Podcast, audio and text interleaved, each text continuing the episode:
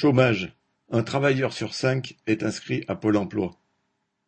Baisse historique du taux de chômage, selon Le Parisien. En forte baisse, le chômage retrouve son niveau de 2008, selon BFM. De nombreux médias ont de façon indécente relayé la fable d'une baisse historique du taux de chômage.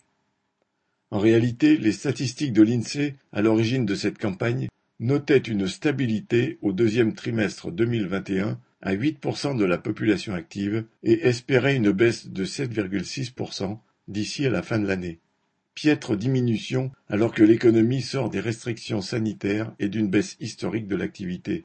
Mais ces statistiques, loin de l'éclairer, sont destinées à travestir la réalité. Le cancer du chômage ne cesse de progresser.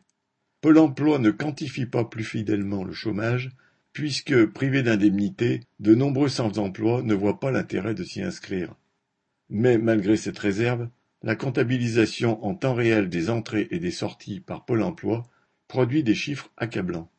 Au deuxième trimestre 2021, en métropole et outre-mer, l'organisme recense 6,7 millions de demandeurs d'emploi, toutes catégories confondues.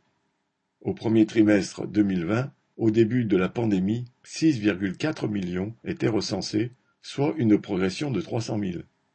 En ramenant ce chiffre à l'ensemble de la population active et en capacité de travailler, estimé par l'INSEE à un peu plus de 30 millions, cela signifie que plus de 20%, soit un actif sur cinq, est inscrit à Pôle emploi. Il s'agit bien d'un record, triste record en vérité. En ne comptabilisant que les chômeurs de catégorie A, c'est-à-dire sans emploi et immédiatement disponibles, L'évolution est tout aussi désastreuse. En France métropolitaine, 3,5 millions de chômeurs sont recensés, un chiffre en hausse de 200 000 par rapport au début 2020 et de 1,5 million par rapport à 2008. Le comble est sans doute que, dans le cercle des politiciens et journalistes de la bourgeoisie, la mode est de s'interroger gravement. Le niveau de chômage n'est-il pas incompressible et somme toute naturel?